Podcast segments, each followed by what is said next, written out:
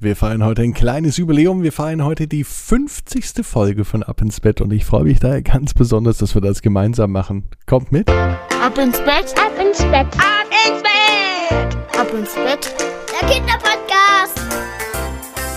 Und heute gibt es die 50. Folge von Ab ins Bett. Ich bedanke mich bei euch fürs fleißige Zuhören in den letzten Wochen und ich hoffe, dass es immer so weitergeht, dass ihr jeden Abend mit einer neuen Ab ins Bett Folge in eure Nacht startet. Eine Frage an euch. Lebt ihr in der Stadt oder lebt ihr eher auf dem Land? Und könnt ihr euch vorstellen, manchmal auch genau im anderen Teil zu wohnen, also wenn ihr in der Stadt lebt, lieber auf dem Land oder andersrum. Genauso geht es Pauline. Pauline lebt auf einem Bauernhof und sie hat es dort mega schön und idyllisch. Sie zieht es aber in die Stadt. Ob es ihr gelingt, tatsächlich in der Stadt zu leben oder was ihr passiert, das erfahrt ihr gleich bei Ab ins Bett vorher. Wisst ihr, was wir da machen? Nehmen wir die Arme und die Beine, wir recken und wir strecken uns, macht alles so lang wie möglich. Die Hände und die Füße weit weg vom Körper strecken und dann ins Bett hineinplumpsen.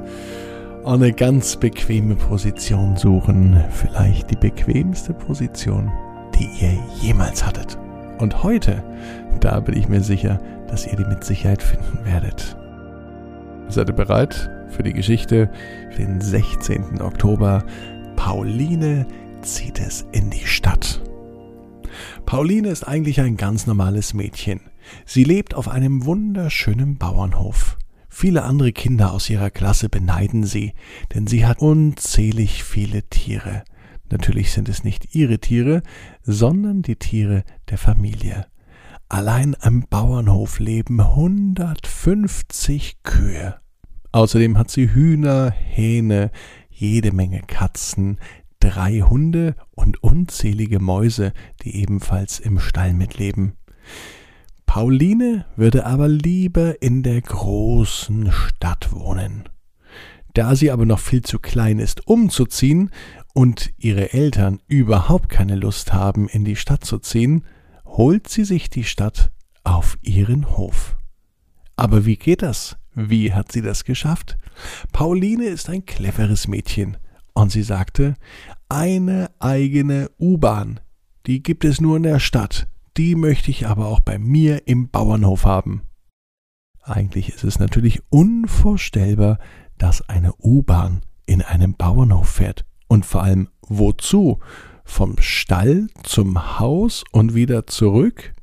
Oder vielleicht vom Hühnerstall zum Kuhstall und dann über das Lager hm, bis zu den Traktoren und wieder zurück ins Haus.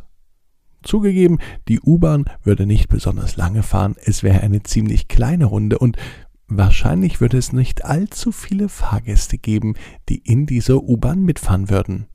Pauline, natürlich ihre Eltern, Vielleicht auch einer der drei Hunde, aber viel mehr dann wahrscheinlich nicht. Und überhaupt, wer würde dann die U-Bahn steuern? Wer würde die U-Bahn fahren? Und mh, hm, wer würde das Ganze bezahlen? Doch das spielte für Pauline überhaupt keine Rolle. Sie zog es so sehr in die Stadt, ja, dass sie die ganzen Vorzüge der Stadt einfach auf ihrem Bauernhof haben wollte Pauline fackelte nicht lang und legte sofort los, und sie wusste, natürlich braucht sie erst einmal einen Plan, und den bereitete sie jetzt vor. Den ganzen Esszimmertisch räumte Pauline auf. Die Teller und die Dekoration, Kerzen und alles, was sonst noch so auf dem Esstisch rumstand, räumte sie einfach lieblos beiseite. Sie breitete einen ganz großen Zettel aus, der fast so groß war wie der Tisch. Und nun begann sie zunächst, das Haus, die Ställe und das ganze Grundstück der Familie einzuzeichnen. Als nächstes plante sie penibel, wie die U-Bahn fahren soll. Die Linie sollte schön im Kreis fahren.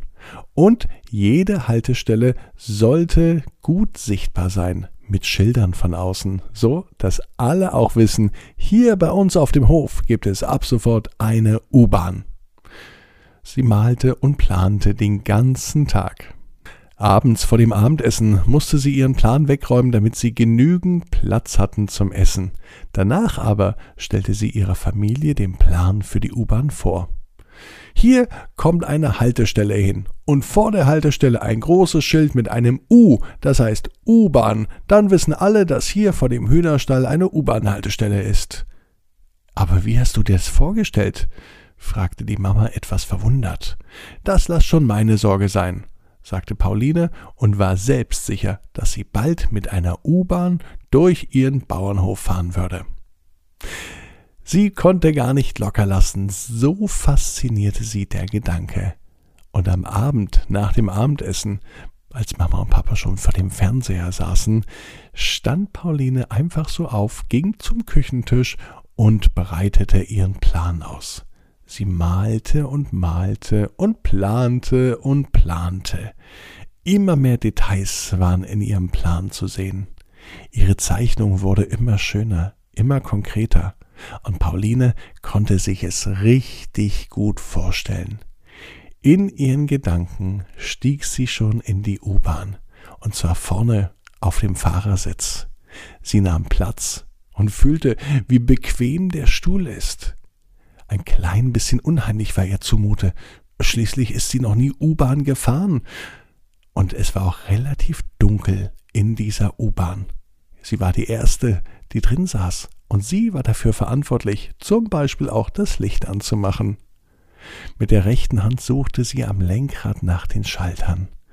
Sie drückte, und auf einmal sorte es und klirrte es, und mit einem kleinen Klick ging das Licht im Führerhaus und in der ganzen U-Bahn an. Daneben war ein großer Schalter, der leicht blinkte. Pauline legte ihre Hand darauf, zog ihn, und sie merkte, wie sich in diesem Moment die U-Bahn in Bewegung setzte. Sie fuhr und fuhr. Jetzt war es Zeit, wieder rechtzeitig zu bremsen. Den Hebel, den schob Pauline vorsichtig nach vorne. Vom Wohnhaus war sie jetzt bis in den Hühnerstall gefahren. Doch am Hühnerstall stiegen nicht etwa Hühner ein. Im Hühnerstall merkte sie, mm -mm, sie saß immer noch am Küchentisch und ist über ihren U-Bahn-Entwurf einfach so eingeschlafen. Aber eins war für Pauline ganz klar, sie weiß nämlich, jeder Traum kann in Erfüllung gehen. Ihr müsst nur ganz stark dran glauben. Und jetzt heißt es, ab ins Bett, träumt was Schönes. Bis morgen. Morgen bei abinsbett.net und überall, wo es Podcasts gibt, Jonathan, der Bergsteiger. Ab ins Bett, ab ins Bett, ab ins Bett, ab ins Bett, der Kinderpodcast.